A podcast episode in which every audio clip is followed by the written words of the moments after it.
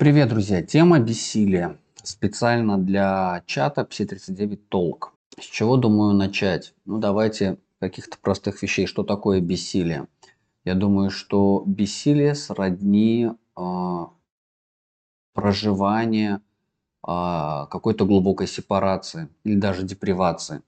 Ну, например, когда наркоман э, бросает употреблять, когда он переживает ломку либо это какой-то фатальный тупик. Например, а, абсолютная безвыходность, беспомощность, обреченность, брошенность.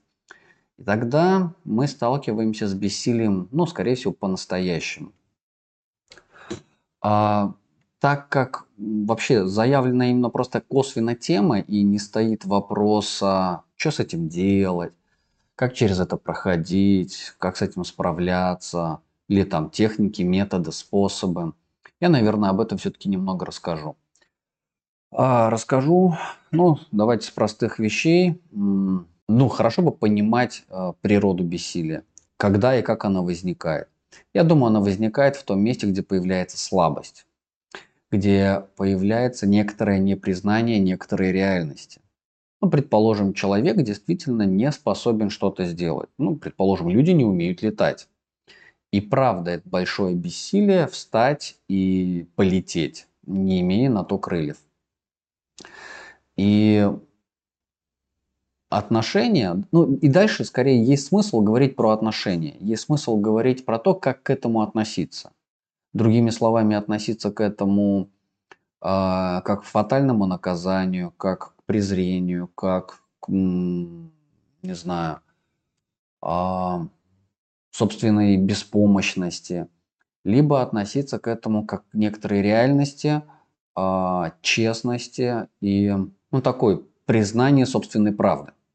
Мы же все такие люди, такие создания странные, что странные либо интересные, что мы не хотим всю правду про себя признавать и знать, а у нас есть такая правда. Ну, разная правда, у каждого своя правда, каждый в чем-то ограничен.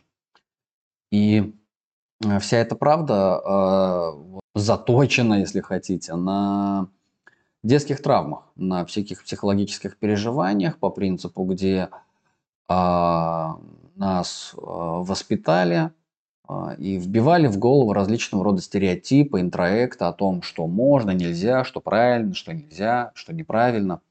И один из этих интроектов, один из этих стереотипов, что нельзя быть слабым, например.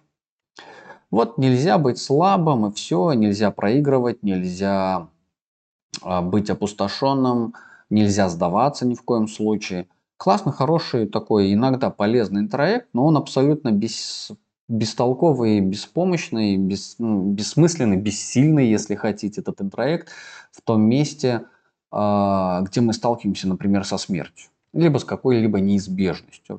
То ли это форс-мажор, то ли это какие-то а, природные катаклизмы, а может быть это просто человеческий фактор. Ну, например, человеческий фактор, как когда человек а, не готов встречаться с реальностью, с правдой. Ну, то бишь, мы берем какие-нибудь отношения, например, мы, например, берем, э, не знаю, мужчину, который уговаривает женщину а, не, брос, не бросать его, или мы берем, например, какую-нибудь женщину, которая там уговаривает мужчину, то, чтобы он ее не бросал. Ну, вот классика жанра, сепарация, разрыв отношений, выход из отношений. То, что связано с предательством, с глубокой такой болью, с переживанием, где как будто бы нет такого легального способа это прожить. Ну, есть же внутренние запреты, запрещено же проживать. Вот потому и нет легального способа. А, вот.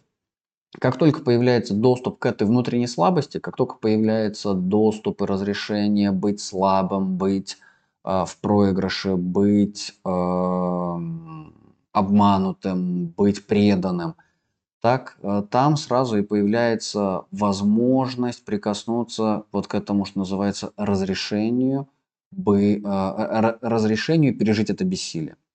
По сути, что такое бессилие, беспомощность? Это же не какой-то физиологический фактор. Нет, он, конечно, тоже бывает, но так как мы в психологии сейчас находимся, то это психологический фактор. И он связан с некоторым признанием, с проживанием каких-либо чувств, с проживанием конкретных чувств, чувств бессилия. А, но если разворачивать чувство бессилия, так или иначе мы столкнемся со скукой, с отвращением, с ужасом. А что с этими чувствами делать? А ничего с ними делать не надо. А с ними ничего особо и не сделаешь. С ними нужно жить. Ними нужно научиться быть в контакте. И чем дольше будешь находиться, чем больше мы будем находиться в ужасе, а, в отвращении, а, тем в этой скуке, тем нам не то чтобы комфортнее либо уютнее, нет, но явно мягче, спокойнее и проще проживать эти чувства. Ну, потому что у нас есть много опыта. Так как в детстве нас к этому никто не готовит.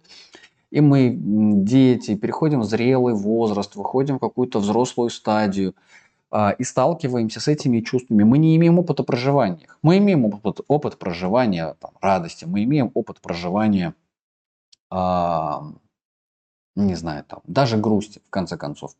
Даже горя особо нас могут научить, может так в кавычках повести, что вот мы можем столкнуться с горем, а, и нас научат, объяснят, расскажут, что вот человека больше нет, или там игрушки больше нет, или там собачка умерла, или рыбка. А, вот. И ребенок приобретает некоторое такое смысловое значение проживания этой, этой утраты. А вот что делать с таким вот ну, ощущением бесконечной скуки, когда вот скучно и надо себя как-то развивать и чем-то занимать? либо а, что делать с таким фатальным ужасом. Нас же всех сразу начинают спасать, когда мы впадаем в ужас.